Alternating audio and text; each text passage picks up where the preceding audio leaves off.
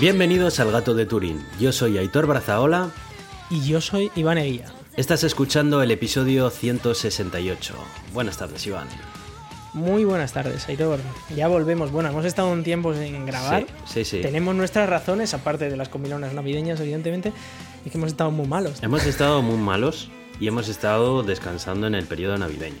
Porque, porque también hace falta, ¿eh? También hace falta. Y además siempre sueles bajar por aquí y así por lo menos nos podemos ver un poco en persona, que parece que no, pero también viene bien.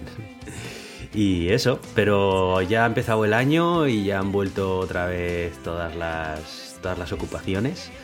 Y la verdad es que un montón de cosas en el tintero, la verdad. Y con ganas ya de grabar. La verdad que tenía ganas de, charlar un poquito contigo y, y, contar unas cuantas cosas que quiero hablar aquí también y compartir con los oyentes. Y, y eso. Pero antes de nada, cuéntame, ¿qué tienes tú por ahí apuntado? Que veo que has apuntado algo. Sí, eh, bueno, primero de todo, este va a ser un episodio un poco especial. Siempre estamos en episodios un poco especiales. Iván, vamos a hablar un todos poco de nuestros movidas. episodios son especiales. Por eso Ya, molamos. Eso empezar. Eso para Pero es empezar, que por eso sí. molamos. Es que si no, Ya. No, yo quiero hablar de, de- de un detalle que he tenido yo eh, con mi Mac. Yo tengo un Mac con M1 Pro. eh, uy, ya se va a quejar, ya se va a quejar de algo. Me va a quejar, me va a quejar porque, porque está roto, está roto. Nunca nos habla de cosas buenas el tío, siempre se queja. es un A ver, señor yo- mayor. Exacto, o sea, yo, yo me vine a Mac porque bueno, había pues esta interoperabilidad y porque no puedo tener un móvil de Linux así que, cumpla todos mis eh, requisitos y que además me deje usarlo con el trabajo y tal. Pero yo me he dado cuenta que esto, madre mía, esto va un poco a petardos. ¿eh? El, software, sobre todo, o sea, el, el- aparato está muy bien. El, MacBook Pro es, está guay, el hardware. Pero madre mía, macOS. Madre mía. Aparte de que ya lo de el force quit este, lo de del el cargarse los procesos a lo burro, ya me lo conozco como la palma de mi mano, ya es como, venga, ha petado otra vez. Pum, ha petado otra vez. Pum. Bueno, aparte de eso, eh, me he dado cuenta de una cosa, y es que, eh, bueno, allá por noviembre, eh, el muy burro de mí me- se cargó una de las pantallas que tenía en casa. Yo suelo tener el ordenador y otras dos pantallas. Y una de ellas me la cargué porque le di un golpe y me cargué el panel. Y dije, bueno, pues toca comprar una pantalla nueva. Y, y yo que también pues voy muy... Yo tengo mis movidas, ¿no? Y yo tenía una pantalla de 2018 y ahora está la nueva versión de la misma pantalla. Y he dicho, pues me cojo la misma versión de la misma pantalla porque esa pantalla... Es que creo que la que tienes es una Dell, ¿no? Que Dell fabrica muy buenas pantallas. Sí. Eso es. es, es una de estas Infinity Edge, eh, no sé el modelo exacto, como U20D. Sí, eh, la no gama qué, algo U, así. ya conozco, sí. Eso es. E- Está guay y, y la anterior estaba muy bien, me ha durado como 4 o 5 años esa pantalla hasta que yo me la he cargado de un golpe. Mm. Y, de hecho tengo la, segunda pantalla, me sigue funcionando, ¿no? Y la nueva venía con DisplayPort 1.4, que viene muy guay porque puedes hacer eh, daisy chaining de, pantallas y además el protocolo DisplayPort 1.4 eh, lo pone como obligatorio eh, que, tiene que soportar el daisy chaining. Entonces, eso me molaba porque decía, claro, el, el MacBook Pro soporta DisplayPort 1.4 y con un solo cable USB-C voy, eh, que además este tiene ya soporte por USB-C, conecto a una pantalla y lo conecto a otro. Entonces, eh, tuve la oportunidad de probar esto en el trabajo porque pues, cuando me vine estaba en el trabajo y dije, bueno, pues conecto la nueva pantalla y con el ordenador del trabajo, que es un Lenovo con Microsoft Windows, eh, Windows 7, o sea, vamos, estamos hablando de una cosa... no, Windows 10, 7. perdón. ah, ya decía 10, yo, digo, joder. es que me parece ya tan antiguo que bueno, pero bueno, el caso es que es que va y va bien, ¿vale? O sea, las dos pantallas, súper guay, todo con un cable, yo encantado de la vida, además tiene un nodo USB, con lo cual puedo conectar toda la, a la pantalla y mágicamente todo funciona con un cable USB-C al ordenador. Entonces yo estoy encantado. Y dije, bueno, pues esto con un MacBook Pro, que es la es el Pro, es la leche, esto tiene que tirar, además lo pone en las especificaciones, ¿vale? DisplayPort 1.4, esto va que flipas. Lo conecto y no me detecta la pantalla, la segunda. Me las duplica, ¿no? Y yo, qué- qué raro, habrá alguna cosa rara, alguna cosa mal. Y luego, bueno, estuve ahí media hora yo intentando a ver qué leches y, y ya pues te, viene la, la inspiración y dices, tengo que buscar en internet. Porque yo qué sé, igual soy el tonto del mundo, al que le está pasando algo súper ridículo que en, en Mac se hace con no sé qué opción. Y ya sabéis que en Mac, si algo no te funciona, es porque tú lo estás haciendo mal, no porque Mac esté mal. Y fui a internet y dijeron, no, es que no está soportado. Y yo, no, no puede ser que no esté soportado, porque pone DisplayPort 1.4 y es una parte obligatoria del estándar, es decir, para certificar tu dispositivo como que soporta DisplayPort 1.4, estás obligado a soportar a esa Pero todos parte los del puertos estándar. USB tipo C que hay en tu Mac son eh, tienen las mismas características porque no todos Sí, sí. tienen las mismas, ¿eh? No, hay algunos que soportan Thunderbolt y Eso otros es. solo soportan, pero eh, el DisplayPort en concreto lo soportan todos. ¿Y, ¿y qué 1.4. hace? ¿Te, te duplica la pantalla? Sí, o sea, lo usa como una sola pantalla y, y lo que hace la pantalla es transmitir la misma imagen a la segunda. ¿Sabes qué tienes en la sección de ajustes pantalla? Supongo que ya habrás ido ahí, ¿no? ¿Y qué? Nada. Sí, sí, sí. No la detecta. Yo hice otra prueba, dije, porque primero, antes yo tenía las dos pantallas conectadas con dos cables, Ajá. uno por HDMI y el otro por DisplayPort, Sí. y me iba bien. Entonces esta vez he dicho, voy a probar a conectar dos DisplayPorts por dos USB-Cs. Y funciona perfecto. Que es como lo tengo ahora mismo, ahora que estamos grabando, tengo dos DisplayPorts por dos USB-Cs. Y dije, "Ah, pues no puede ser, no, esto no puede ser. Entonces llamé a Apple. Llamé a Apple, les dije, me está ocurriendo esto, igual estoy haciendo algo mal, pero me está ocurriendo esto. Me costó un poco que entendieran el concepto, pero lo entendieron al final. Y, eh, y después de un rato me dijeron, sí, tienes razón.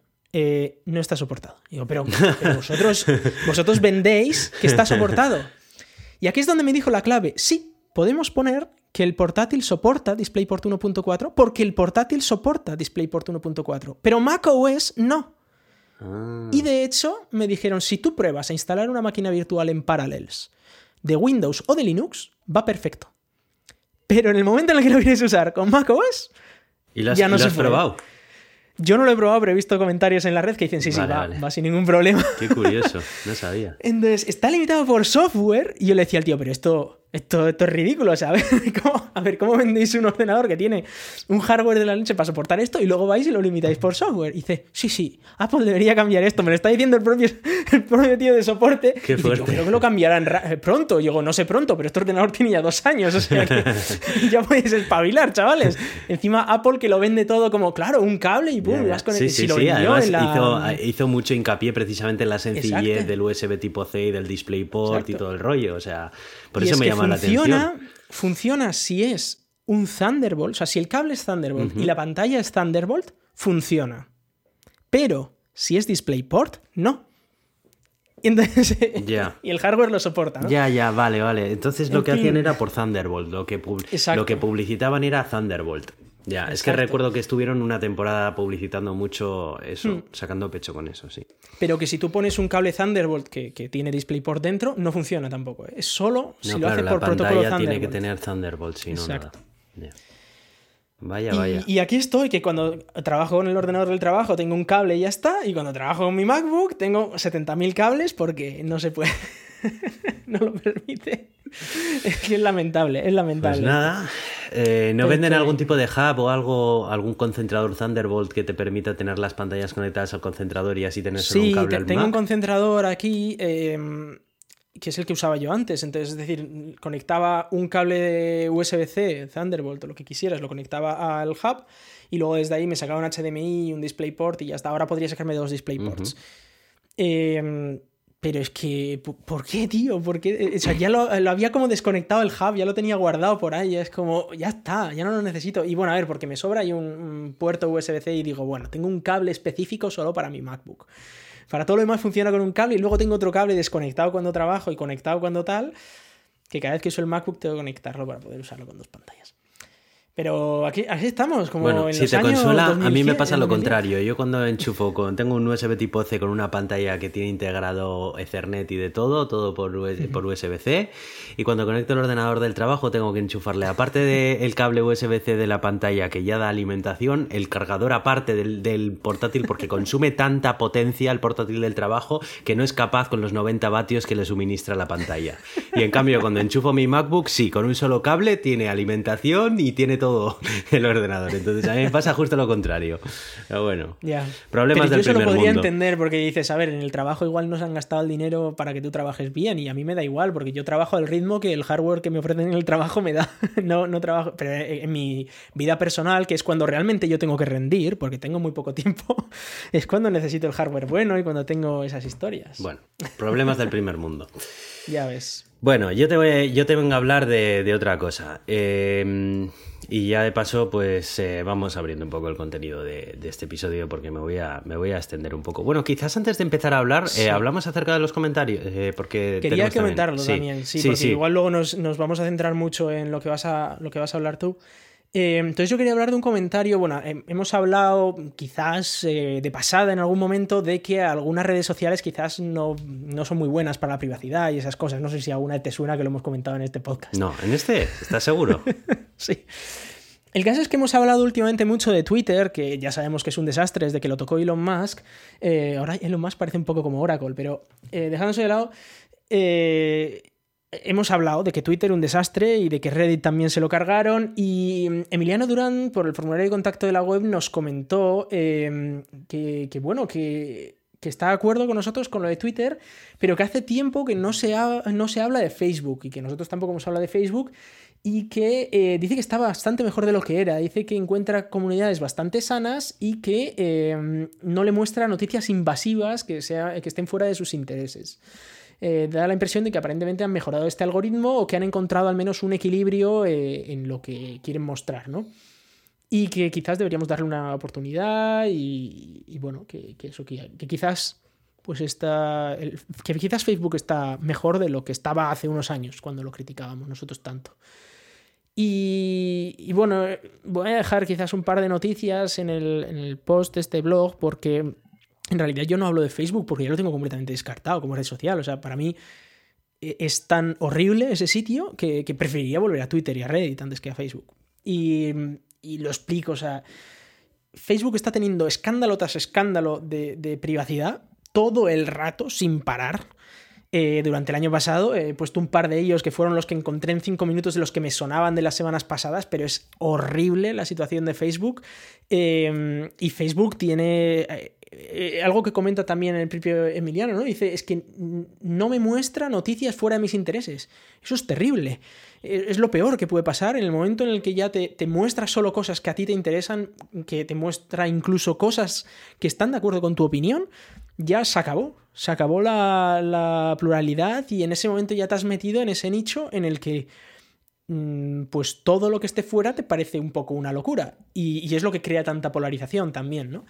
Pero sobre todo yo me quería centrar en que. Em, en que, vamos, que por ejemplo, eh, la, primera, la, primera noticia era que em, eh, ya le, han dado un toque a Facebook porque no solo tiene contenido y tiene información personal de menores de edad, sino que encima em, lo sabía, sabía que eran menores de edad, menores incluso de esa edad de 13, 14 años, que es la mínima que se permite, y es más, tenían un equipo dedicado para convertir a menores de 13, 14 años en adictos a Facebook y sacarles toda la información posible antes de que tuvieran 13, 14 años, solo para poder manipularles ya desde esa temprana edad.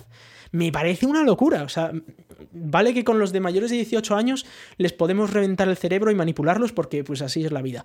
Pero es que con niños, con niños tan pequeños encima que de 10 años, de 11 años, ¿en serio estamos hablando de que esto encima lo sabía, no es que lo hayan hecho, uy, es que era el algoritmo y no lo sabían, no, no, que tenían un equipo dedicado a esto, a, manipular a esta gente, o que tienen todavía, no se sabe. Bueno, me parece, me parece eh, terrible, la verdad. Yo la verdad es que, bueno, no...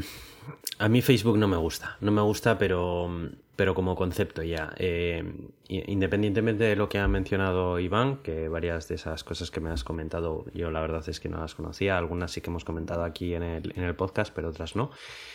Pero mm, Alguna vez ya lo he comentado aquí en este podcast, que al final lo que yo busco en las redes sociales es estar informado eh, de, los temas que me interesan. No me interesa tanto el aspecto social, ¿no? Cada vez me estoy alejando más de intentar informarme acerca de la vida de otras personas en las redes sociales porque eh, al menos a mí me genera ciertos sentimientos que no, no, me, no me parecen positivos, no me gustan, a mí, yo, eh, no tal.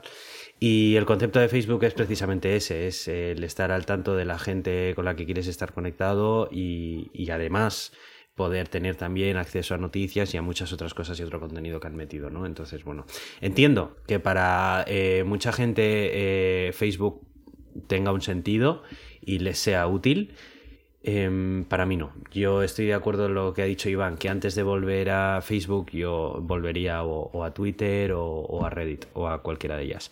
Pero sigo manteniendo la postura que comenté en el último episodio y yo eh, cada vez me estoy alejando más de las redes sociales, incluso de aquellas que son más eh, puramente técnicas y de, y de noticias porque mm, al final me doy, me doy cuenta de que mis necesidades son otras y que, y que no, no, necesito las redes sociales para, para ello.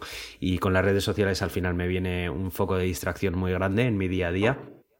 Desde que no tengo Twitter, tampoco tengo más todo ni nada, eh, considero que le gano, le gano tiempo al día y precisamente ahora estoy en una época en la que por mis necesidades familiares y laborales y académicas eh, necesito exprimir cada minuto del día, entonces eh, para mí eso es una grandísima ventaja.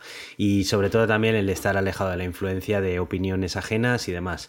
Eh, me ayuda también a focalizarme en lo que yo decido que quiero utilizar en el mundo de Internet por mis motivos y ya está, no tengo, no tengo por qué validarlos con opiniones ajenas y, y me da igual lo que, lo que opinen los demás. Por supuesto no rechazar una buena conversación sentado con una cerveza con un buen amigo, ¿no? Pero eso es otra cosa totalmente diferente que, no se parece en nada. Hmm. Así que bueno, mi, visión quizás es más práctica que, relativa a, la, privacidad, como estaba comentando, a la privacidad y bueno, y a todos esos atropellos que, que ha mencionado Iván, ¿no? Pero bueno, pues esa es un poco mi opinión. De todas maneras, muchísimas gracias por eh, compartir con nosotros esto. ¿eh? O sea, la, gracia también de esto es poder comentar eh, opiniones que tengáis vosotros también con, entre nosotros. Y, bueno, pues está, está muy guay que nos hayáis contactado a través del formulario de contacto. Pues sí, muchísimas gracias, Emiliano. Y, y, sí, entiendo también tu postura, Aitor. sí que es verdad que las redes sociales al final quitan mucho tiempo. Eh, no solo las redes sociales, bueno, al final todo, todo lo que hagamos en las redes quita mucho tiempo. Eh, los reports estos que te da el móvil de cuando estás dedicando a cosas, pues son bastante interesantes. Dan que pensar. Y dan que pensar, porque, eh, a ver, yo también me he dado cuenta de en tiempo a esta parte y, lo estoy intentando aprovechar también, que para mí las interacciones que tengo en persona es que me ganan muchísimo más, o con una persona humana que conozco y tal, me, me dan mucho más que lo que puedo estar leyendo en una red social. Además, las redes sociales muchas veces son muy conflictivas o muy eh, de que parece que si dices algo primero se puede malinterpretar en todos los lados, cada uno lo va a malinterpretar a su manera y em, no, no, hay tanto debate, aunque más todo no he visto más, eh, pero no hay tanto debate em, pues como tranquilo, ¿sabes? Eh, lo hemos hablado aquí alguna vez, de, incluso de cosas que son muy candentes como la política. De todo en esta vida se puede hablar con tranquilidad, con respeto y, y, siempre pensando que no todo el mundo está loco menos nosotros o que no todo el mundo está loco menos nuestra comunidad, ¿no? Y de todo, de todo, de todo se puede hablar en esta vida, pero he visto que en las redes sociales a veces el debate no es tal y es más bien una batalla. En la que hay un lado, defender hay mi opinión, y... defender mi opinión y, ya está. Y mi, opinión, opino esto y deberíais de opinar esto porque hmm. os lo voy a explicar. Y es en plan de si es que yo no necesito que nadie me explique nada, mira yo. ya. No, y, puede ser que, que una opinión sea válida, pero a mí me gusta muchas veces escuchar la opinión, más que dar la mía, que también. Sí, pero, ¿eh? el medio, pero... yo cada vez estoy más desencantado por el medio. O sea, prefiero escuchar la opinión en persona. eso sí, eso sí me enriquece, pero prefiero no pasar más tiempo con el móvil ni con el ordenador del que realmente necesito y dedicárselo a otras cosas de mi vida. Exacto, sí, sí. Hay vida más allá del móvil, de las redes sociales y todo, y, y está bastante bien. O sea, es un mundo interesante también. Es bueno. Bueno, pues bueno, tienes aquí también un par de cosas más, ¿no? Que es... Ah, no, no, no, son, enlaces a... Vale, vale, vale. Las noticias de lo de Facebook, sí. Bueno, pues nada, menciona los métodos de contacto y, entramos. Bueno, pues eh, como sabéis, podéis escribirnos en Mastodon, en arroba el gato de Turing, arroba mastodon.social y también nos podéis escribir por email en contacto arroba el gato de Turing.com. También tenemos un formulario de contacto en nuestra página web. Y además tenemos a Euska Digital que eh, nos patrocina y nos hostea nuestros audios. Podéis escucharnos en Podhero, Evox, Apple Podcast, Google Podcast, Spotify, Amazon Music y otros muchos sitios que beben de estas fuentes. Y además salimos en la radio Euska Digital los martes a las 7 de la tarde. Y pertenecemos a la comunidad de ciencia creativa Estenio, patrocinada por la Cátedra de Cultura Científica de la UPV. Yo soy Aitor. Y yo soy Iván, arroba racican en hackiderm.io. Pues el tema que traía aquí em, que quería mm, compartir contigo y, un poco con, los oyentes es eh, sobre el que estoy trabajando actualmente en mi tesis. Creo que es un tema que mola especialmente para el tipo de audiencia que tenemos y además tenía ganas de, poder compartirlo también contigo porque alguna vez hemos mencionado así un poco por encima pero creo que no hemos tenido la oportunidad para charlar de una manera un poquito más distendida ¿no? porque la verdad es que a mí es un tema que eh, me gusta bastante y, bueno, pues quería aprovechar también eh, la ocasión, pues eso, para, mencionar un poco, un poco de qué va, un poco pues qué, función tiene y demás, ¿no? Así que bueno, al lío. ¿De qué va todo esto que llevo un rato ya anticipando? A ver, em, estamos hablando de comunicaciones cuánticas ultraseguras, concretamente de Quantum Key Distribution. Quantum Key Distribution es una primitiva criptográfica que nos sirve para intercambiar claves privadas desde un punto a otro punto separados geográficamente de manera segura y asegurándonos de que nadie nos ha podido espiar esa transmisión de información de un punto a otro, ¿no? Y luego, pues lo que hagamos con esas claves, pues ya mm, queda del lado del algoritmo criptográfico que utilicemos, que por eso es una primitiva criptográfica. Al final, una, una primitiva criptográfica es un pequeño componente que hay dentro de un criptosistema. Y un criptosistema, este palabra, viene a significar, pues puede ser un algoritmo de cifrado que pues se requiere, pues por ejemplo, eh, necesita de un algoritmo de autenticación dentro, necesita de un algoritmo de, cifrado eh, simétrico y para hacer ese algoritmo de cifrado simétrico pues necesitas una clave porque existen estos dos tipos de criptografía, ¿no? La pública y la, y la, y la simétrica. Entonces. Eh, antes de eso, igual deberíamos explicar un poco esto para sí, aquellos que no estén de hecho, eh, tan familiarizados. De hecho, eh, voy a empezar con, un, pequeño guion que me he escrito para no irme por los cerros, porque ya he empezado a hablar sin seguir el guion y ya he empezado, he empezado a desbarrar, ¿vale? Así que bueno, vamos a intentar hacer esto Em, lo más comprensible para alguien que no esté metido dentro de este mundo posible, pero teniendo en cuenta de que vosotros los que nos escucháis eh, sois gente que, os gusta la tecnología, sabéis de informática y, bueno, y por lo menos si no sabéis de informática o de estas cosas, normalmente soléis tener la curiosidad suficiente como para adentraros en estos temas, ¿no? Así que bueno, vamos a hablar acerca, un poco acerca de criptografía. No nos vamos a meter mucho dentro de la criptografía porque yo no soy matemático, pero sí que es necesario dejar claro algunos conceptos básicos que sí que necesitamos para poder eh, argumentar todo lo que vamos y explicar todo lo que vamos a hacer, ¿no? Y yo creo que aquí lo más interesante es empezar hablando por el problema. ¿Cuál es el problema que estamos intentando resolver? Porque al final cuando estamos desarrollando tecnologías nuevas siempre intentan solucionar algún problema. Eso, o bueno, pues o innovar en algún sentido, ¿no? Pero en este caso el problema es que tenemos una criptografía que principalmente la basamos en la potencia de cómputo. Concretamente, la criptografía eh, que estamos utilizando se basa en el tiempo que tardan nuestros ordenadores en calcular la factorización de números enteros muy altos o logaritmos o resolver logaritmos discretos de, números también muy altos, ¿no? Y, como son cantidades de tiempo muy grandes las que necesitan nuestros ordenadores para resolverlo, pues consideramos que eh, no se puede hacer, sencillamente. Si vas a necesitar para mm. descifrar una información tener un ordenador encendido durante 10 años, pues a lo mejor para cuando lleguen esos 10 años, eh, igual el ordenador ni sigue encendido porque ha petado o la información ya no es relevante directamente, ¿no? Mm. Porque ya, ya ha pasado de, el interés que tenías en ella. Entonces, se basa un poco en eso, ¿no? La, la criptografía. Y tenemos actualmente dos tipos de criptografía, la criptografía simétrica y la asimétrica. Concretamente la diferencia que hay entre estas dos es que la criptografía simétrica utiliza el mismo algoritmo de cifrado para cifrarla y para descifrarla y necesitamos solamente una clave. Con esa clave podemos cifrarlo y con esa clave la desciframos. Así de sencillo. Un ejemplo podría ser pues que tienes tu disco duro cifrado y tú quieres meter ahí datos, entonces tienes la misma clave que usas para cifrar esos datos y guardar los datos en el disco, es la misma que luego usas para volver a leerlos, ¿no? Eh, es, una, es una clave única para todo este cifrado descifrado y además es bastante útil para este tipo de casos. Eso es. Eso es. Entonces, eh, ese es el, eh, uno de los dos tipos, como he mencionado, ¿no? El, cifrado simétrico. Y luego está el cifrado asimétrico, que se compone de dos claves. Cada lado que quiere intercambiar información dispone de dos claves, una clave pública y una clave privada. La clave pública es pública. Entonces, cuando quiere cifrar, cuando quiere cifrar algo, pues eh, le pueden firmar, le pueden cifrar con su clave pública el contenido con el que quieren que esa persona pueda abrir ese contenido. Y solamente esa persona para la cual hayan utilizado su clave de cifrado pública puede descifrar ese contenido con su otra clave, la privada. Y al revés también se puede utilizar. Nosotros podemos demostrar que somos nosotros los que han eh, cifrado algo porque lo hemos cifrado con nuestra clave privada. De manera que con nuestra clave pública cualquiera lo puede descifrar. Como solo nosotros tenemos nuestra clave privada, ninguna otra persona hubiera podido cifrar ese paquete de información.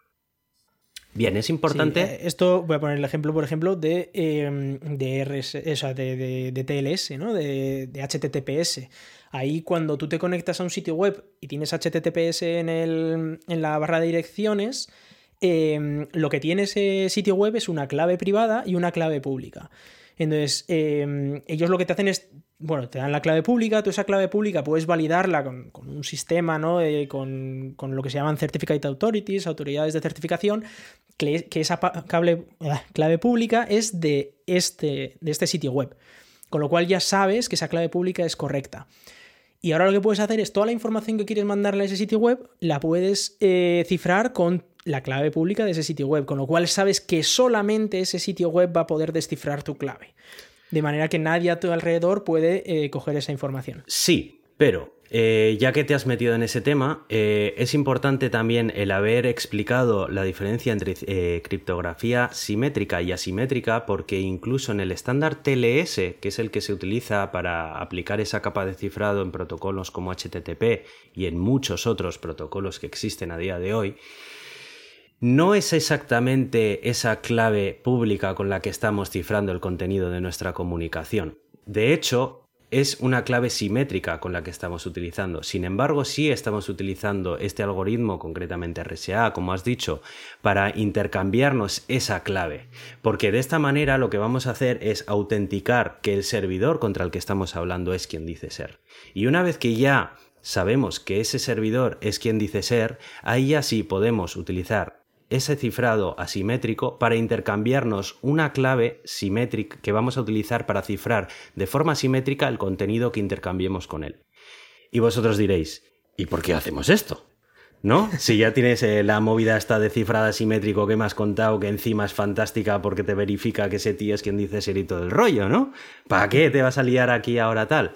Pues aquí llega el segundo problema del cual quería hablar, y es que los algoritmos de cifrado asimétricos son computacionalmente mucho más ineficientes que los de cifrado simétrico. Entonces, como no queremos añadir latencia a nuestras comunicaciones y queremos reducirla al máximo, utilizamos estos algoritmos de cifrado asimétricos que nos garantizan autenticidad de con quién estamos hablando para intercambiarnos una llave secreta. Y luego ya esa llave secreta es la que utilizamos desde los dos lados de la, conexión para cifrarnos la información que nos mandemos. Esto se llama clave de sesión y se renueva cada X tiempo. Cada X mensajes en el protocolo TLS se renueva la clave de sesión mediante el mismo mecanismo de, clave pública y privada. Y aquí... Algo curioso, por cierto, sobre, sobre esto de, de, por qué es más computacionalmente eficiente y tal, para que nos hagamos una idea. Primero, eh, vamos a poner un ejemplo de, un algoritmo de, clave simétrica que es AES, ¿no? Eh, el Advanced Encryption Standard o estándar avanzado de cifrado. Eh, esta clave es pequeñita primero, suele tener 256 bits, una cosa así, y además, el, protocolo AES está directamente en los ordenadores nuevos, está directamente en el hardware escrito. Es decir, tienes instrucciones de CPU que directamente hacen cifrado y descifrado de AES. Eso es. Mientras que RSA tiene unas claves, hoy en día 2048, 4096 bits o incluso más, y eh, no, hay, no hay instrucciones en las CPUs para hacer esto porque es un algoritmo muy complejo. Eh, como decimos, es que necesitas una clave para cifrar, otra para descifrar diferente, eh, puedes revertirlo, pues entonces es un algoritmo mucho más complejo que algo tan sencillo como meto una clave en una, caja negra y me sale directamente el texto descifrado por el otro lado. Es muchísimo más complejo. De todas maneras, más adelante voy a volver a este tema, ¿vale? Pero eh, por seguir un poco la línea conceptual que tenía marcada, me gustaría volver un poco al, al asunto del problema, ¿no? em, tenemos eh, unos algoritmos de cifrado de dos tipos. Y además eh, se basan principalmente en la potencia de cómputo, ¿no? Si nosotros ponemos un ordenador ahí run run run run run run run run, tarda muchos años y entonces nosotros nos aseguramos porque nadie va a estar haciendo eso. Pero es que tenemos un problema y es que cada día están haciendo avances importantes en el campo de la computación cuántica y los ordenadores cuánticos, como probablemente habréis escuchado en más de una ocasión, tienen una prometen tener una potencia de cálculo muchísimo mayor exponencialmente superior que la de los ordenadores basados en bits clásicos que estamos todos acostumbrados a disponer, ¿no?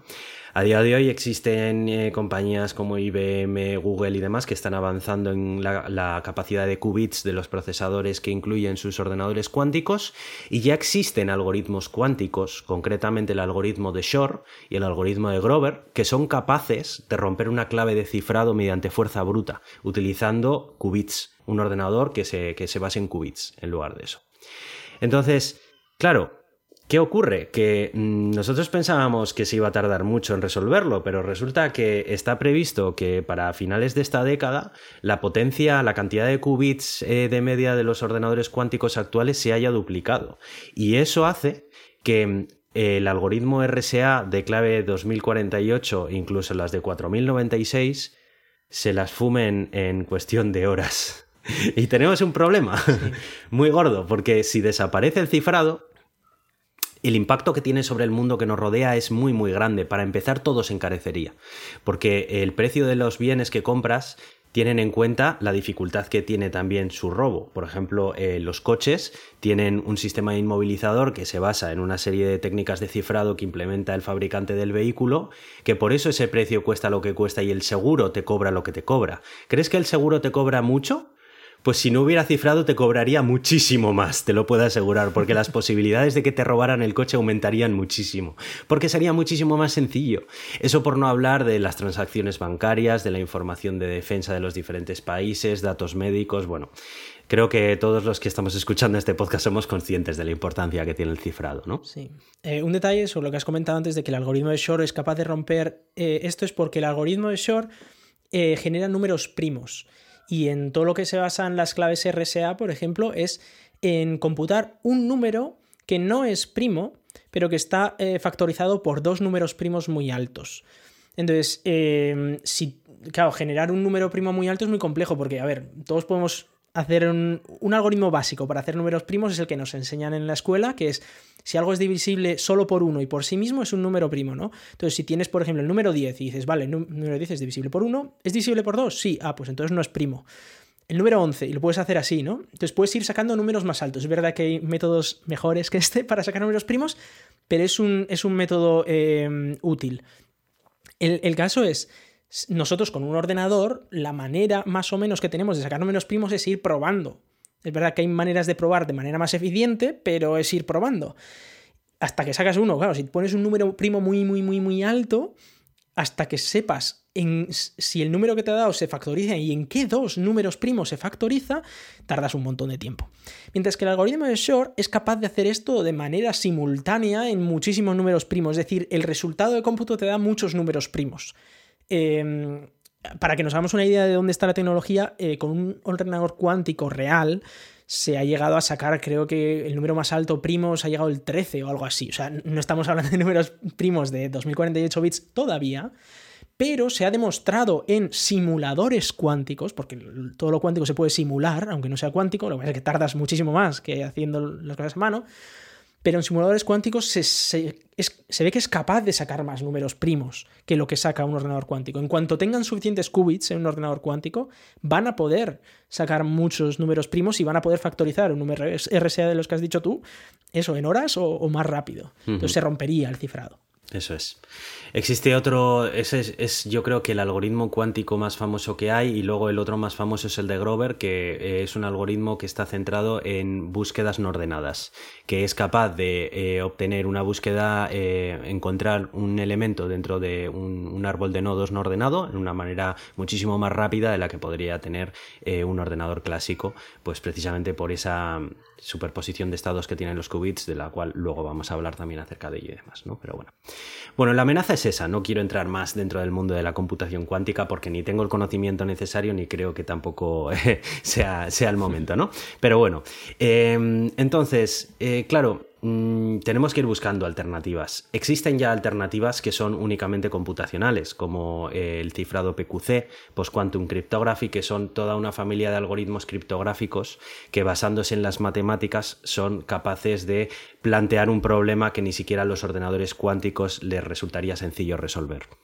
Pero... Esto, para nuestros oyentes, no sé si se acordarán que yo estuve en Estados Unidos montando una empresa. Y creo que lo comenté aquí también en el podcast, que precisamente lo que estábamos trabajando era en hacer una criptomoneda en ese momento em, que fuera como Bitcoin, digamos, imaginémonos, pero que el cifrado que usara fuera resistente a la criptografía cuántica. Y usábamos en concreto un algoritmo em, que, tenía una patente que era NTRU. y, era un algoritmo post-quantum que, por el tipo de computación que usaba, era computacionalmente duro para una máquina cuántica también, no solo para una máquina normal. Entonces, eh, esto es algo que no es un, problema nuevo, esto se, va viniendo a ver, pero solo ahora se están empezando a poner en serio la gente porque se, ve que está cada vez más cerca. Efectivamente. De hecho, de la tecnología que vamos a hablar no es nueva precisamente, pero bueno, luego voy a mencionar un poco de los antecedentes de lo que, de lo que estamos hablando.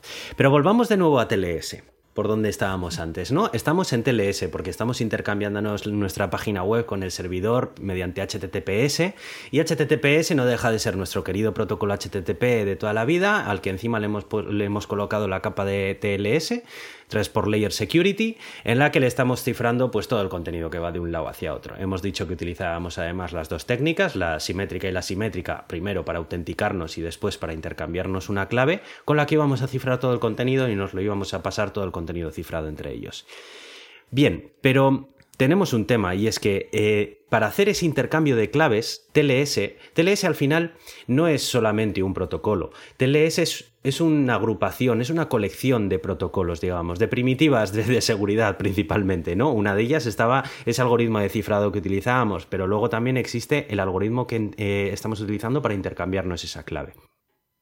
Actualmente este algoritmo se llama Diffie-Hellman de clave de eh, Euclidea, su variante Euclidea ahora mismo tal. Pero bueno, el caso es que Diffie-Hellman no deja de ser también un, algoritmo de clave pública, porque al final Diffie-Hellman hacen un intercambio de, hacen un cálculo las dos partes para intercambiarse una clave de un punto a otro basándose en un número que guarda cada una de las dos partes, un número que comparten y una combinación, una operación matemática que hacen cada lado por un lado. Entonces, digamos que mediante un conjuro matemático que no vamos a explicar aquí, em, ambas partes, sin compartir una clave privada, comparten parte de una información que a su vez genera en cada lado una clave privada que es la misma en cada uno de los dos lados. Y tachan, ya tenemos la misma clave en los dos sitios.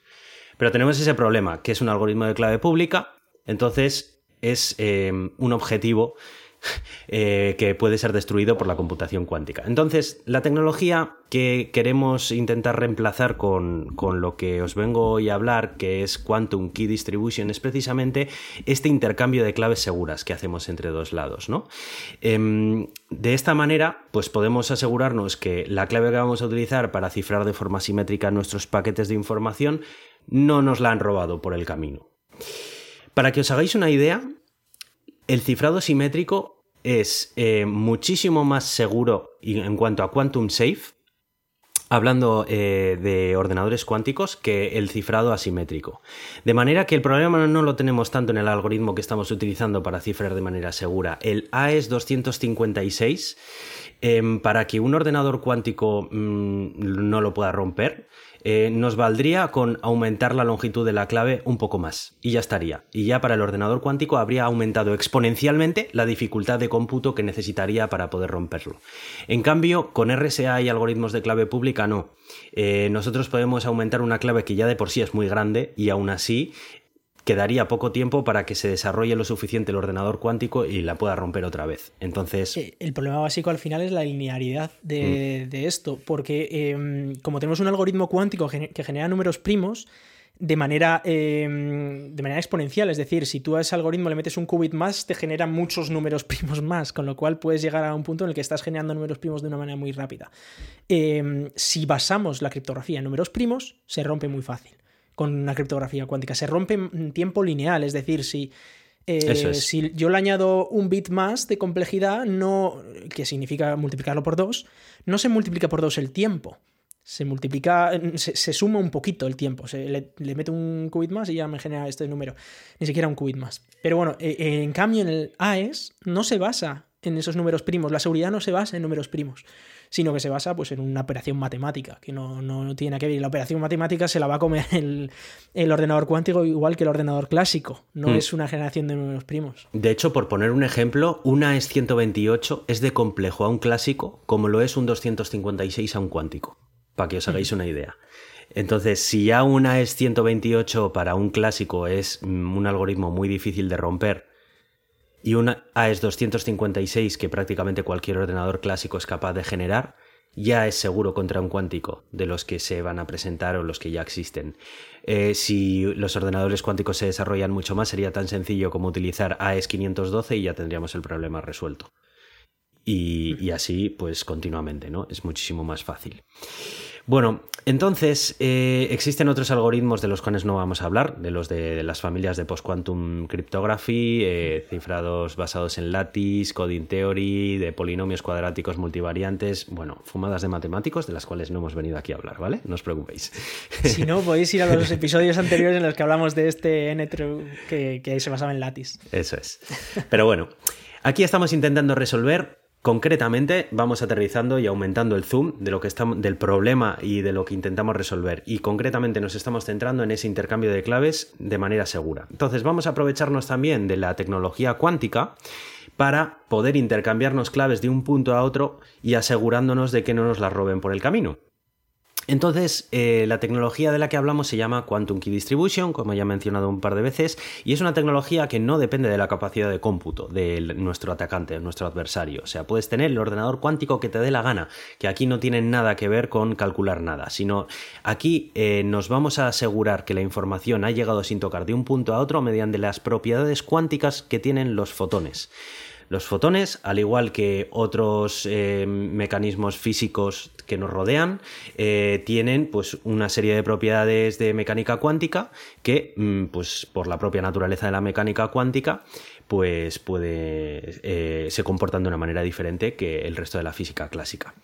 Concretamente, eh, bueno, pues eh, el, nombre que da este podcast, ¿no? De El gato de Turing, es una clara referencia al gato de Rodinger, que bueno, el gato de Rodinger no deja de ser un ejemplo precisamente del principio de incertidumbre de Heisenberg, que es precisamente de que eh, realmente los em, estados cuánticos no vienen definidos de por sí, sino que se definen cuando el observador los mira digamos. Entonces, por eso el gato no está vivo ni está muerto, sino que hasta que no se observa, el gato no colapsa en un estado. Entonces... Esto te, puede venir aquí un físico en que esto es la interpretación de Copenhague y que no tiene por qué ser así, porque además esto tiene todo muchas historias, ¿vale? Porque no, vamos a, no vamos a entrar ahí. Solo un detallito, pero a ver, claro, tú tienes un sistema físico limitado en el que está todo muy bien determinado. En el momento en el que ese sistema físico es tocado por un sistema más grande que tú no estás modelando, se colapsa la función de onda y tal. Bueno, pero... bueno hasta que luego salieron la, desigualdad de Bell, demostrando que efectivamente existen unas propiedades cuánticas que... Eh, relacionan ¿no? pues, eh, los, los estados de, un sistema, de un sistema cuántico y demás. No nos vamos a meter ahí.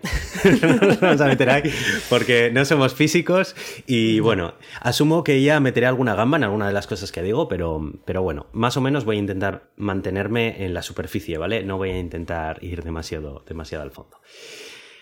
Entonces, eh, bueno, pues eh, un qubit es al final lo que vamos a transmitir de un punto a otro aprovechándonos de estados que pueden tener eh, pues estados cuánticos de los fotones. Los fotones tienen una serie de estados, como por ejemplo su polarización, que pues eh, están sujetos a las leyes de la mecánica cuántica, eh, como lo que es la, el entrelazamiento cuántico, la superposición cuántica y demás, todos estos efectos de los cuales hemos estado hablando. Entonces, concretamente, el de la superposición cuántica es el que nos va a venir bien para, para esto. Y entonces, toda esta movida de dónde viene, ¿no? Bueno, pues esta movida viene del 1984. O sea, no ha venido aquí Aitor a presentaros nada nuevo. Al menos nada nuevo que recientemente no se Este haya era un hecho libro, ningún- ¿no, Aitor? O sea, este, este era un libro, sí. Libro. Efectivamente. Bueno, pues aquel, aquel año, aquel año, aparte de sacar, aparte de, de tener esa novela tan, tan fantástica, Bueno, la, la novela es anterior, ¿no? Es anterior, en- sí, es sobre en esa, en esa fecha, sí. Pues también eh, Bennett Brassard publicó su famoso paper acerca del protocolo BB84, de por eso el BB, no de nuestro querido robotito de Star Wars, que era el primer protocolo, digamos, de Quantum Key Distribution, en el que intercambiaba mm, bits de información clásica codificados en qubits en los estados de los fotones que se transmitían desde un punto A a un punto B. Y a partir de ahora vamos a empezar a hablar de acerca de Alice y de Bob, porque va a ser muchísimo más fácil. Alice habla y Bob escucha. Y Eva está en medio intentando robarnos nuestra información. Entonces, eh, básicamente el juego es este, ¿no? El juego es de qué manera hacemos que Alice pueda transmitir una clave privada que la tiene que recibir Bob. Y esa clave no tiene por qué ser alterada de por medio. Aquí eh, vamos a empezar a jugar con las leyes de la mecánica cuántica, concretamente con el principio de incertidumbre, precisamente, porque eh, cuando polarizamos, eh, cuando Alice polariza esos qubits para codificar esos bits clásicos y los transmite a través de un cable de fibra óptica en el cual está en el otro extremo Bob para que lo reciba, cada vez que alguien mide el estado de esos qubits, dependiendo del eje en el que lo esté mirando, ese qubit colapsa y colapsa si se ha medido en el eje en el que lo ha codificado Alice en la medición en el estado que ha codificado Alice y si se mide en el eje contrario se eh, obtiene un estado aleatorio en cualquiera de los dos estados. Entonces digamos que esa información podría ser aleatoria. Mediante un juego de intercambio de información entre Alice y Bob es capaz de intercambiar los ejes con los que Bob ha medido todos los fotones que ha codificado Alice y de esta manera intercambiar entre ellos dos no los valores que se han codificado, sino los ejes que han utilizado cada uno de los dos para medir. De esta manera, Bob puede descartar todos aquellos bits que se han codificado en un eje que no es el que él ha utilizado para medir, porque él considera que esos bits que se han medido en ese eje son pura aleatoriedad y realmente no es información que haya codificado Alice. ¿Qué ocurriría si tendríamos a alguien en medio espiándonos todos esos fotones y eh, leyendo cada uno de esos fotones, midiéndolos de por medio? Pues lo que ocurriría sería que al haberlos medido una persona antes que Bob, esos fotones, que son en realidad qubits, habrían colapsado en un estado que es el que ha utilizado Eva, esta persona que tenemos espiándonos la, la comunicación, y no en el que se ha codificado inicialmente Alice, y de esta manera Bob ya no podría volverlos a leer, porque en el, en el, momento en el que ya se han medido, se ha perdido ese estado de superposición. Entonces digamos que la persona que nos esté espiando cada fotón está rompiendo esos fotones. Entonces, ¿qué va a ocurrir? Que cuando le llegue a Bob todos esos fotones y Bob los mida, más tarde van a intercambiar en qué ejes han estado midiendo esos fotones. Como he mencionado antes, van a descartar todos aquellos bits que se han medido con el eje que no es el que ha utilizado Alice para codificarlos. Entonces se queda, digamos, con los buenos. Pero esos buenos, en realidad, si se han medido previamente, pueden no ser buenos, porque esos pueden tener una medición errónea provocada por que eh, Eva de por medio los ha medido en un eje incorrecto. ¿Y cómo se enteran de esto? Pues porque cada X tiempo, en este protocolo, Bob y Alice intercambian una serie de bits de muestra de sus claves, de las que ya tienen como buenas de esas claves, y tienen que coincidir. Si no coinciden, quiere decir que incluso los bits que se han medido en el eje correcto son erróneos. Y si son erróneos, quiere decir que es que hay una persona de por medio que los está midiendo y los está haciendo colapsar en los estados que no son los que deberían. Entonces, esta es así muy por encima el funcionamiento de esta tecnología. Este es el protocolo PB84, el que os acabo de decir. Entonces, una vez que terminamos con este proceso que os he mencionado, pues existen ya eh, otros eh, procesos más que se le aplican a esta clave que sobrevive, ¿no? De todas estas, digamos, eh, destilación que se hace de la clave. Principalmente para eliminar esta cantidad de errores que se pueden generar. Porque no solamente se pueden generar estos errores en los fotones transmitidos porque hay una persona espiando. Al ser fotones y transmitirse a través de una fibra óptica, también están sujetos a las impurezas de las fibras ópticas. Entonces aquí se nos añade otro problema, y es que no todas las fibras ópticas nos valen. Tampoco nos valen todos los circuitos de comunicación de fibras ópticas, porque si tenemos elementos activos que están interconectando las fibras ópticas, nos vamos a encontrar con que esos bits de información, esos fotones, están colapsando en estados. No tenemos a una EVA espiándonos, pero digamos que los eh, switches, digamos, que tenemos de por medio son nuestras EVAs. Entonces es muy importante que todo el instrumento óptico que tengamos de por medio sea instrumentación pasiva. De esta manera, pues nos garantizamos que eh, los fotones llegan en el estado en el que los ha codificado Eva. Y claro, luego la calidad de las fibras es importante porque las impurezas de las fibras van a provocar que eh, los fotones no se transmitan eh, con la pureza con las que se han generado en el emisor, en EVA. Y eso va a hacer que cuando le lleguen a Bob, pues incluso aquellos fotones que Bob los ha medido en el eje en el que los ha codificado EVA, pueden ser erróneos también. Por eso es tan importante, efectivamente. Por eso es tan importante que eh, hagan estos dos chequeos, ¿no? El intercambiarse por un canal público qué ejes han utilizado cada uno para medir los fotones, para descartar todos aquellos fotones que no se han medido en el eje con los que han sido codificados en el inicio, pero también de vez en cuando coger muestras de esos fotones que nos están sobreviviendo, que nos van a formar después la clave que vamos a utilizar al final, coger pequeñas muestras de esa clave privada e intercambiarla por el canal público con Eva y decirle, oye, el que iba en la posición 1, 5 y 10 es 0, 1, 0, ¿correcto? Y Eva le va a decir, pues sí, correcto, venga, fantástico, seguimos. Porque como le diga que no, le va a decir, no, no, yo he codificado 1, 1, 1, y tú me estás diciendo 1, 0, 1. O sea que ese de por medio le tienes mal. Algo ha pasado ahí ha podido ocurrir lo siguiente, que eh, no sea un intruso el que tengamos de por medio y como he mencionado sea la calidad de las fibras las que nos está jugando una mala pasada. La manera que tenemos de detectarlo es detectando la tasa de errores que tenemos. El Cuber, que es la otra, es una medida muy importante que se utiliza principalmente para detectar si tenemos una EVA de por medio, ¿no? El detectar la cantidad de bits que tenemos por longitud de clave erróneos porque no es lo mismo tener un 0,05% de bits erróneos que tener un 50% o un 20% de bits erróneos. Si tenemos un 0,05% entra dentro de los valores que los puedes atribuir a la fibra óptica y todo bien. Pero en el momento en el que metes a una EVA de por medio, se nos van a disparar los valores de error mm, vamos, a niveles agigantados. ¿Por qué? Porque todos los qubits los está colapsando una persona antes que el destinatario al cual están siendo enviados. Entonces, por eso es tan útil esta tecnología, ¿no? Porque no existe manera, en teoría, de falsear esta información cuántica. Las leyes de la cuántica son claras y eso siempre se va a respetar.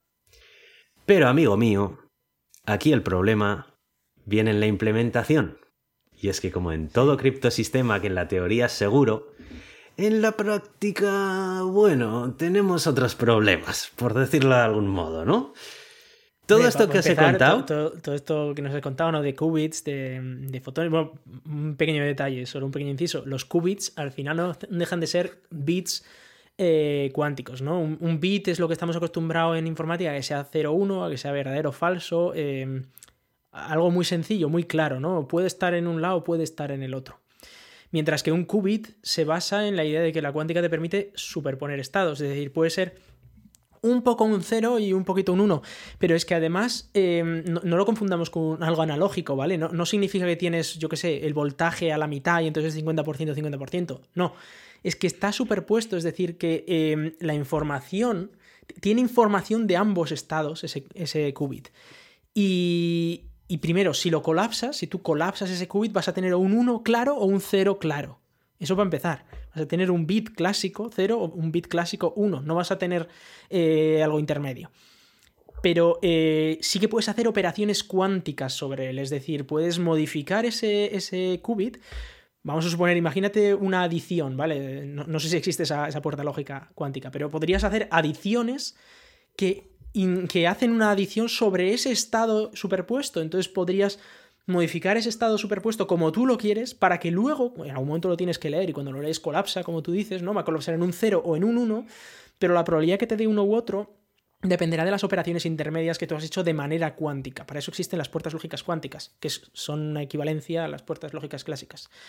Y, todo esto que estamos hablando, al final, es, muy bonito, ¿no? En, en, la cabeza y matemáticamente sale muy bien, pero tú esto lo tienes que poner en un sitio. Este qubit superpuesto cuántico tiene que existir como algo físico en el mundo real que tú puedas operar con él, o que tú puedas leerlo, o que tú puedas colapsarlo, que puedas transmitirlo. Has hablado de los fotones, que es lo que se emite por esa fibra óptica, pero luego tenemos un ordenador cuántico en un lado y otro ordenador cuántico en el otro, o parcialmente cuántico, que tienen que ser capaces de interpretar este, este bit cuántico. Sí y no, porque en realidad para utilizar eh, Quantum Key Distribution no necesitamos un ordenador cuántico, lo que sí que necesitamos son emisores y detectores que sean, capaces, que sean capaces de medir los fotones que les llegan y poder eh, hacer, detectar en ellos eh, la polarización que estén utilizando, que es, digamos, el, transporte de nuestros qubits. ¿no? Si los estamos codificando en, función, en base de polarización, concretamente, que es una de las propiedades de los fotones, pues necesitaríamos receptores ópticos que sean capaces de leer esos fotones que les llegan desde las fibras ópticas y poder interpretarlos. Eh, entonces, en este sentido no necesitamos un ordenador cuántico, de hecho estos receptores y estos emisores los podemos tener conectados por protocolos tradicionales a el sistema que nosotros queramos y donde lo queramos integrar. No sería... yo, lo que me refiero es que necesitas tener una parte cuántica en tu ordenador o en tu sistema que sea capaz de interpretar esto. Es decir, en un ordenador cuántico es una CPU cuántica y es verdad que no, en este caso no necesitamos una ALU. No necesitamos un procesador cuántico. Lo único que necesitamos son receptores ópticos que sean capaces de interpretar esa propiedad cuántica de los fotones. Em, bueno, esto es muchísimo más sencillo y más barato que un ordenador cuántico, pero aún así es también bastante complicado.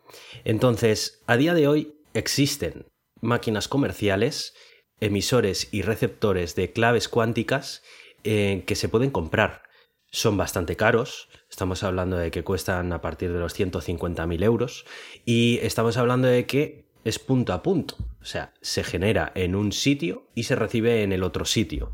Entonces, em, toda la infraestructura que pongas detrás para utilizar esas claves que te intercambias, eso ya queda fuera del scope, como quien dice de lo que estamos hablando. Tú ya, una vez que llegas a clave, podrás utilizarla para eh, utilizarla en n sistemas o solamente en un sistema al cual tengas conectado este receptor cuántico o lo que sea. Pero, pero sí.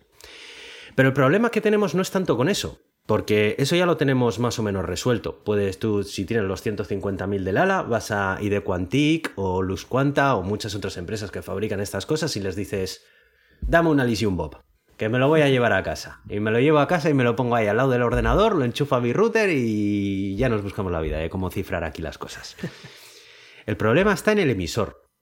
Y es que todo esto que os he contado es muy bonito, pero mm, ¿de qué manera codificamos un solo fotón? Y enviamos un solo fotón. Porque claro, tiene que ser solo uno. Porque como mandemos muchos y estén todos codificados igual, a lo mejor se nos puede poner Eva de por medio y quitarnos unos pocos. De esta manera, Bob recibiría el resto que están sin tocar y Eva tendría otros para ella. Así Eva los podría medir, escuchar en el canal público cuando Bob y Alice se intercambien los ejes en los cuales han medido cada uno, y Eva hacer exactamente la misma operación que está haciendo Bob de descarte de bits y todo el rollo. ¿No? Y eso es un problema. Efectivamente, no tenemos a día de hoy una manera relativamente sencilla y asequible incluso para una máquina de 150.000 del ala de poder generar fotones individuales. Em, de hecho, existen investigaciones a día de hoy, pero están en un estado de TRL muy bajo, de máquinas que son capaces de generar fotones individuales sin utilizar superconductores. Porque el hecho de utilizar superconductores implica que necesitas ya una infraestructura de, refrigeración muy potente, eh, porque funcionan a niveles criogénicos en muchas ocasiones, como el LHC y demás, y es muy complicado. Entonces, claro, eh, ya si necesitas montar ahí eh, cabo cañaveral en tu casa o en tu empresa, pues digamos que se queda un poco lejos, ¿no? Eh, un proyecto que hubo de una cámara, precisamente, que, era capaz de emitir fotones de uno en uno, pero con superconductores, por supuesto, mm.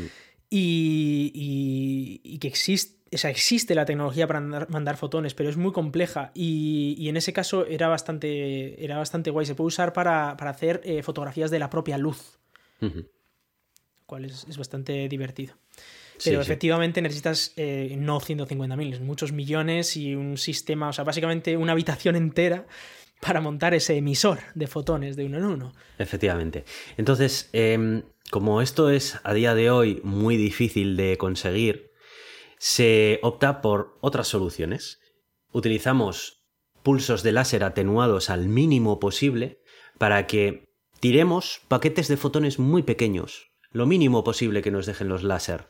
Los láser, una capacidad que, una característica que tienen los láser es que concentran el haz de luz, el haz de fotones, lo concentra en un punto que nos permite que, se pueda transmitir a largas distancias. Lo que podemos conseguir es atenuar un láser prácticamente al máximo para que, bueno, no tira solo de fotón en fotón, pero tira muy pocos fotones. Pero aún así seguimos teniendo ese problema. Y es que no dejan de ser más de un fotón. Y en el momento en el que hay más de un fotón, nos pueden robar fotones que no le lleguen a Bob. Entonces existen diferentes técnicas y para esto sí que se ha ido evolucionando desde el 1984. Por eso primero he querido explicar el protocolo de BB84 porque digamos que es digamos eh, el que sienta las bases de, eh, de qué va esta comunicación pero la realidad es que a lo largo de todos estos años se han ido desarrollando nuevos protocolos que han intentado ir mejorando principalmente este problema. BB84 era un protocolo que era puramente teórico. Cuando se presentó eh, sí que existían em, experimentos para poder filtrar los fotones de la luz mediante cristales de calcita y demás, pero no dejaban de ser cosas de laboratorio y muy difícilmente implementables en máquinas comerciales. Y Entonces, otro detalle, cuando se inventó esto, em, no existía TLS, no existía no, no, no, todas estas historias, ni Diffie Hellman probablemente, ni nada. estamos hablando de una época que esto era como un experimento mental muy bonito y tal. ¿eh? Efectivamente. No es hasta 1992, eh, con el protocolo BB92, en el que ya sí que se propone un protocolo funcionando dentro de un laboratorio con unas máquinas muy complejas y demás, pero bueno, que ya sí que se empezaban a emitir utilizando cristales de, calcita y un, bueno, de una manera bastante rudimentaria y tal, pero principalmente era una manera de demostrar que este protocolo era posible de implantar en un sistema físico.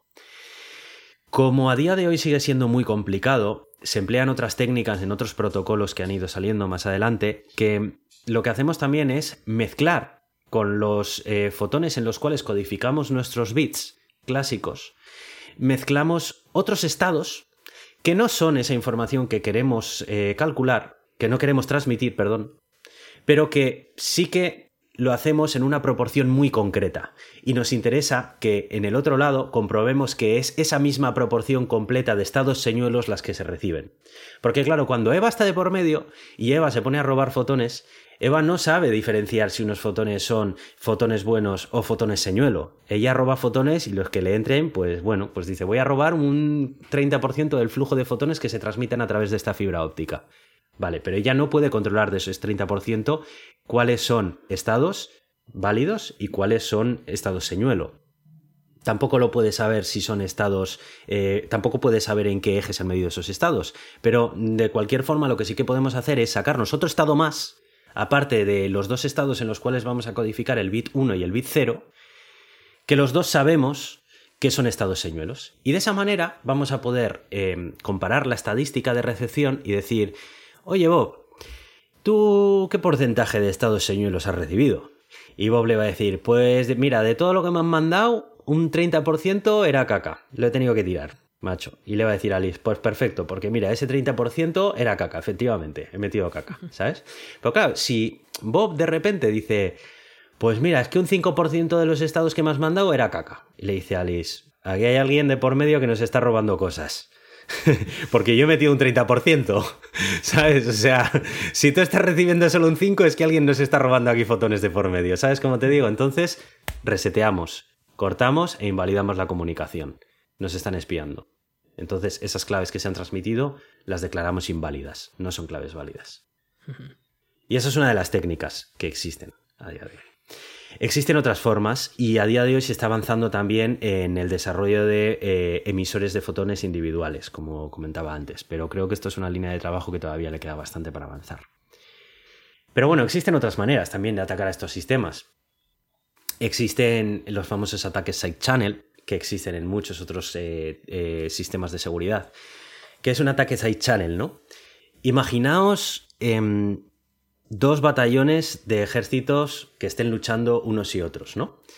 Y unos están en, en las montañas y los otros están, digamos, en la llanura, los enemigos, ¿no? Y los que están en las montañas quieren comunicarse contra otro batallón amigo que también está en las montañas, pero en otro sitio, en realidad, ¿no? Y para que los que están en la llanura no se enteren, ellos se han inventado un código muy bueno que solamente saben entre ellos dos. Pero ¿qué pasa? Que ese código lo van a implementar en señales de humo. Lo que va a ocurrir cuando empiecen a hacer humo en la montaña, con su señal codificada, con un algoritmo súper secreto que nadie entiende más que ellos, va a ser que los que están en la llanura, simplemente con ver dónde está saliendo el humo, saben dónde se encuentran. Y también van a saber dónde se encuentra su batallón amigo cuando les contesten también mediante señales de humo desde la otra ubicación de la montaña secreta supuestamente. Entonces, aquí tenemos un ataque side channel que se llama. Quiere decir que estamos tomando un canal lateral para romper la seguridad. El algoritmo de por sí es seguro, pero la implementación, la implementación no es segura. Y que al final, en un ataque de side channel, no siempre consigue sacar el 100% de la información transmitida, pero consigue sacar parte de la información transmitida. Y, esto a veces es suficiente ¿eh? para, los propósitos de quien sea que está haciendo este ataque. Efectivamente. Y en muchas ocasiones puedes, ir, puedes llegar muy lejos. Pero analicemos cómo funciona el mundo de los detectores de QKD. ¿No? Nosotros hemos dicho, bueno, mandamos un fotón de un sitio a otro, o muchos fotones, metes ahí una movida de por medio que la llamas señuelo o no sé qué. Bueno, el caso es que sí, que la has transmitido de un lado a otro y que nadie se ha enterado. Fantástico, ¿no? Vale, pero hemos dicho antes, es importante tener un detector que sea capaz de medir la polarización de los fotones que nos llegan, ¿verdad? Bob tiene que tenerlo para saber interpretarlos. Los detectores que existen a día de hoy em, están implementados eh, mediante electrónica. Y la electrónica que, en la que se basan, al final lo que hace es filtrar la luz polarizada de un sentido y la luz polarizada de otro sentido. La luz polarizada le llega en un sentido con un difusor a un detector, que no deja de ser eh, un sensor, que lo que hace es cuando recibe un fotón se ilumina y registra. Y el otro, pues lo mismo. Entonces, internamente, esa electrónica está también creando una diferencia de, potencial, está, está, generando también una diferente medición eléctrica cuando está activándose o cuando no se está activando. Si nuestro espía tiene acceso físico al dispositivo receptor, en este caso a Bob, sería capaz, teóricamente, de poder medir la actividad eléctrica de los detectores que tiene Bob instalados y poder saber, sin mirar los fotones, qué fotón se ha detectado, si es en estado 1 o si es en estado 0, dependiendo de los estados de polarización que se han definido, ¿no?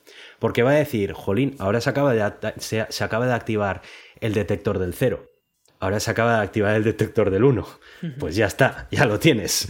Sí, la información se ha transmitido de una manera muy segura desde Alice hasta Bob, pero cuando ha llegado a Bob, se han puesto a mirar la diferencia eléctrica de la corriente que está pasando a través de, de esos detectores de fotones y te ha sacado otra vez la clave. Entonces, aquí añades otra protección más, ¿no? Y es que em, los, los, detectores y los emisores tienen que tener un armazón que sea lo suficientemente robusto, sólido y opaco como para que prácticamente nadie pueda acceder a ellos ni ni a la electrónica de por medio, ¿no? Con opaco no solo te refieres a que no veas evidentemente lo que hay dentro, sino que, que sea electromagnéticamente opaco, es decir, que rompan los campos electromagnéticos de dentro y no salgan fuera. esto es muy relevante. Alguno puede pensar y decir, pero a ver, si tienes la máquina ya en un sitio inseguro, está jodido. Y, sí, hombre, evidentemente tienes que intentar securizar todo eso, pero eh, esto no es algo nuevo tampoco, porque esto ha ocurrido con chips de, routers y de, y de ordenador eh, con, con algoritmos clásicos de criptografía que igual tú tienes, estás ejecutando algo en tu ordenador que está usando un cifrado muy complejo, ¿no? Y es extremadamente seguro este cifrado.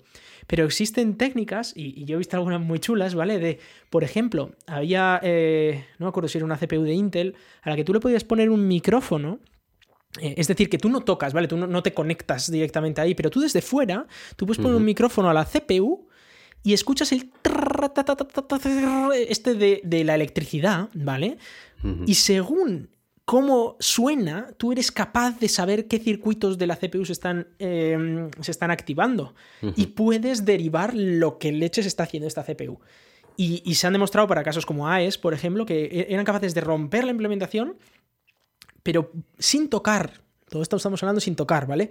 Estamos hablando desde fuera, por ejemplo, con, detectando el campo magnético con un magnetómetro o desde muy cerca con un micrófono, pero sin llegar quizás a, hacer un man in the middle, de conectarte después, porque si evidentemente si cortas el cable y te conectas detrás, pues ya, claro, has accedido a los datos finales, ¿no?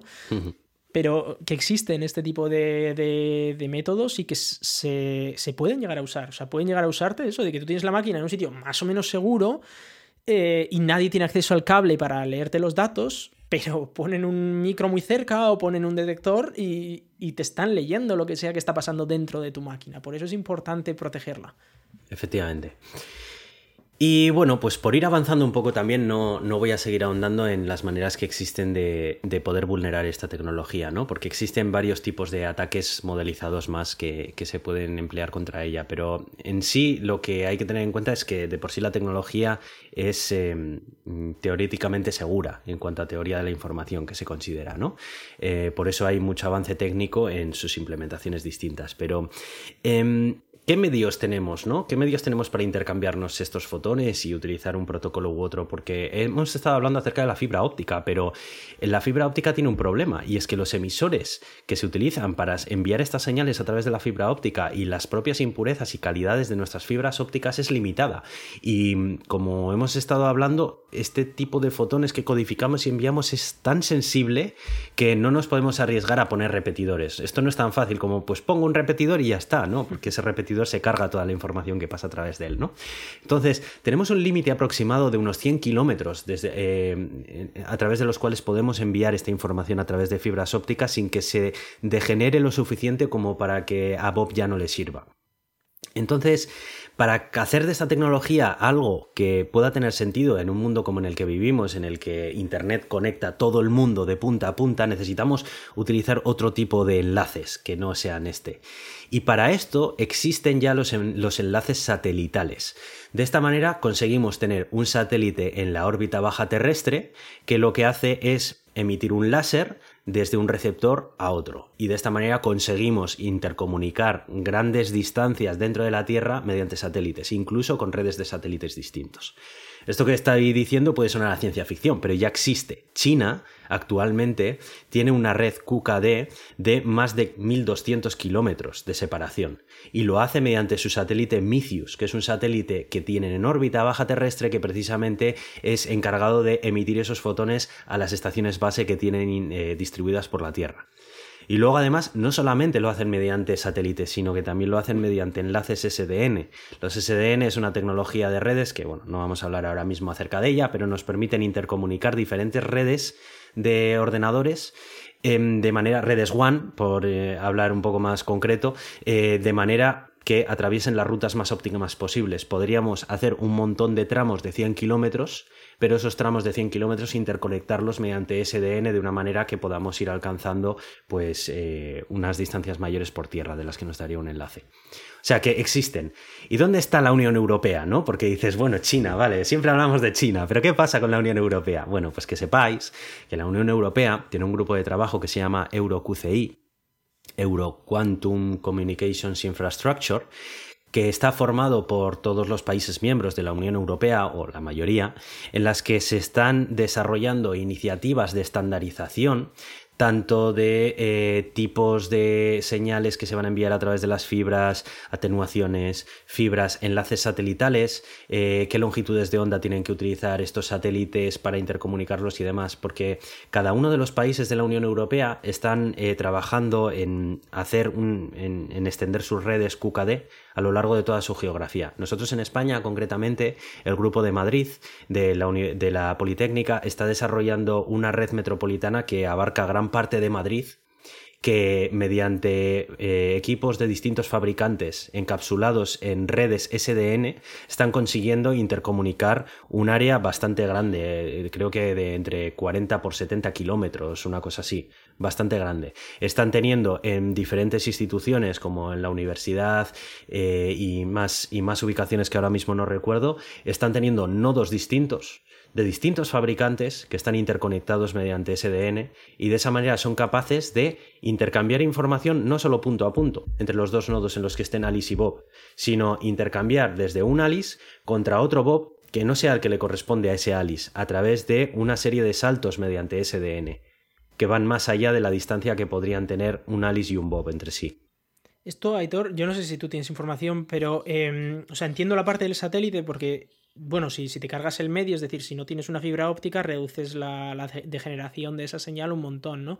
Y al final un satélite em, puede hacer una comunicación pasiva. Al final lo que estamos hablando es que, por ejemplo, si hasta ahora todos los repetidores que yo conozco, siempre lo que hacen es, eh, les llega una señal, la leen, la interpretan y luego emiten la misma señal hacia el otro lado. El problema que tenemos con los eh, fotones cuánticos es que tienen esta superposición. no se puede leer una superposición.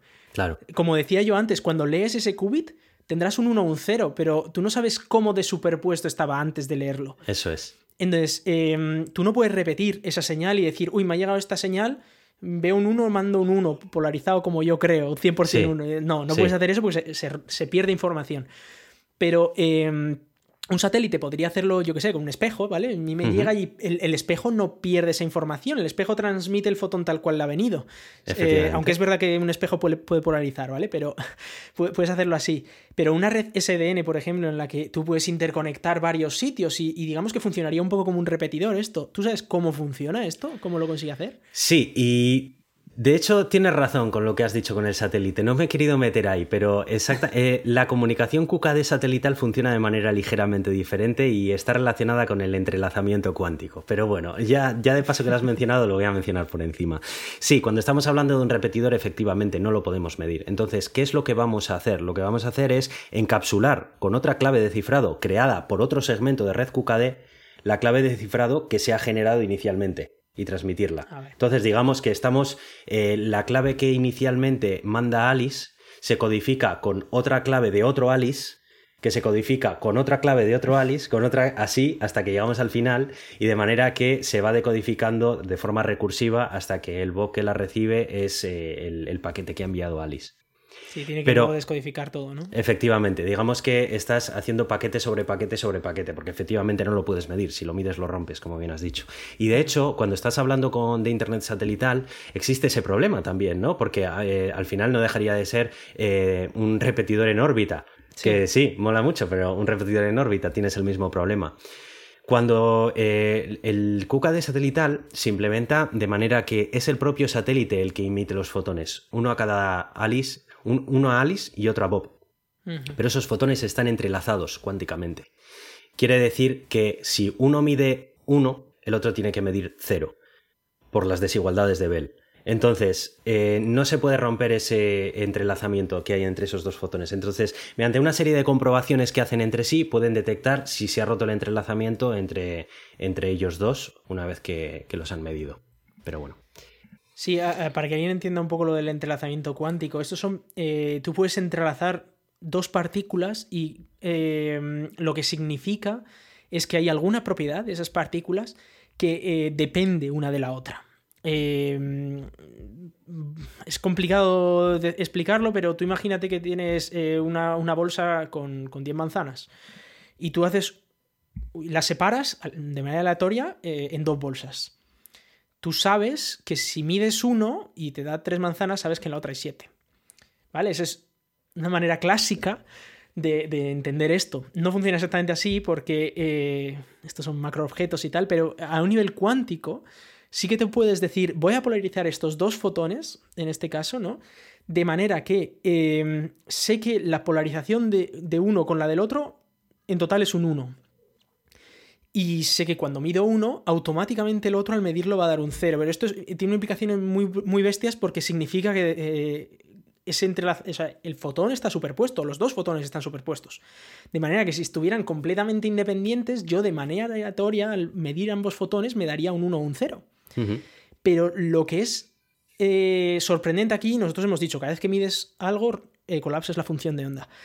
Em, claro, lo sorprendente aquí es que una vez Alice ha medido este fotón, le ha dado un 1, por ejemplo, automáticamente sabe lo que le ha dado al otro. Si estaban, em, estaban polarizados para que ambos le diera el mismo número, por ejemplo, si Alice eh, mide un 1, Bob va a medir un 1. Da igual lo que haga Bob, Bob va a medir un 1. Y lo más inquietante para la física clásica, al instante. Al instante, sí, sí. Eh, es, Aunque estén en los dos puntos más alejados del universo, al instante. Y, porque un físico clásico te diría, pero eso no poder ser, no se puede ir más allá de la velocidad de la luz. Un, cuántico también te diría, esto no sé muy bien cómo funciona, pero... Efectivamente, ese es uno de los misterios de la mecánica cuántica a día de hoy. No se sabe explicar del todo eso, pero se sabe que se cumple. Pero bueno, eh, eso sería tema para, otro podcast. Pues es, muy interesante, explicar eso. Porque es la manera de, eh, de transmitir. Muchas veces se habla ¿no? de decir, bueno, si, puedo transmitir esa información instantáneamente, eh, podríamos hacer protocolos de, transmisión de información instantánea. Y no, no es así, porque em, en el momento en el que Alice, ¿no? Decimos, mide este fotón, y entonces Alice sabe la información que hay en otro lado, es irrelevante para Alice. Hmm. Y Bob no sabe todavía si Alice la ha medido o no. En el momento en el que Bob mide, Bob sabe la información que tiene Alice, pero Bob no sabe si Alice la ha medido ya o no. Entonces, eh, eh, la información de si los dos lo han medido la tienen que transmitir a, velocidad cuántica. Es decir, el hecho de que una información afecte al otro lado em, se, tiene que hacer a una velocidad de, la luz máxima, máxima la velocidad de la luz. Pero es muy útil para transmitir información secreta. O no tanto para, para, transmitir información secreta, sino para tú conocer información del otro lado, sin que nadie se entere de por medio. Es decir, eh, si por ejemplo yo, yo emito dos fotones, ¿no? Que van a dar el mismo número en los dos lados, o uno va a ser el contrario del otro, ¿vale? Va a decir un 1 y un 0. Si yo le transmito a Bob ese fotón y a, Alice el otro, en el momento en el que Bob y Alice miden sus fotones, aunque no se hayan podido transmitir información entre ellos, saben una información que tiene uno y una información que tiene el otro. Y pueden usar eso para este intercambio de claves. Que es bastante, bastante guay, o sea, usar ese tipo de tecnología. Y bueno, pues la verdad es que quiero ir cerrando ya, porque se me está haciendo ya un poco tarde. Creo que hemos cubierto bastantes bastantes aspectos acerca de, esto. Eh, por supuesto, podríamos entrar en profundidad en muchas partes de los que he dicho, pero tampoco creo que sea eh, la, situación. Si alguien está interesado, pues eh, puede buscar información en internet acerca de esta tecnología, porque nos pueden escribir, mucha información. y podemos hablar nos pueden escribir también y podemos hablar de ello y demás. Y bueno, pues eso es un poco en lo que estoy trabajando últimamente. Es una tecnología que a mí me, me gusta mucho. Em, que, me parece que, tiene mucho futuro y precisamente por, lo que hemos mencionado al principio, ¿no? de los avances en la computación cuántica y los riesgos a los que estamos expuestos con en las tecnologías actuales de cifrado. Y, y bueno, pues espero que os haya gustado. Sé que es un episodio muchísimo más denso que los habituales. No hemos hablado acerca de actualidad, pero también sabemos que estos monográficos os gustan de vez en cuando. Y pues hemos, espero hemos traído a, un invitado especial que se llama Doctor Brazaola, que está trabajando en, transmisión de información cuántica y demás, y nos va a explicar lo que está trabajando. bueno, está bien, está bien. A veces traemos gente externa, pero nosotros de vez en cuando también queremos compartir cosas en las que estamos trabajando. Alguna cosa hacemos también, ¿verdad? a veces alguna cosa hacemos, efectivamente. Además, tú estás ahora en este proyecto que es chulísimo, que es muy puntero y que no es nada habitual, porque a ver, todo el mm. mundo programa, todo el mundo tiene sus cositas de programación como informáticos, pero no todo el mundo tiene esta posibilidad de trabajar en un proyecto tan chulo. Tú encima estás eh, sacando del doctorado con esto, o sea, estás aprendiendo en algo súper puntero en algo eh, extraordinario, ¿no? Y, Mm. me, me parece relevante porque es- esta tecnología es una tecnología que se va a usar, no sé hasta qué punto la usaremos todos en nuestros ordenadores porque, como ya decías, es muy cara, pero para situaciones en las que esa transmisión de información se tiene que hacer de manera críticamente segura, y a nivel de estados, por ejemplo, de empresas, sí que hay situaciones en las que esta información tiene que ser transmitida de manera súper segura. Es, es un mercado muy chulo Claro. que se está creando ahora nuevo y que tiene que crearse ahora porque en 10 años ya será tarde. Efectivamente.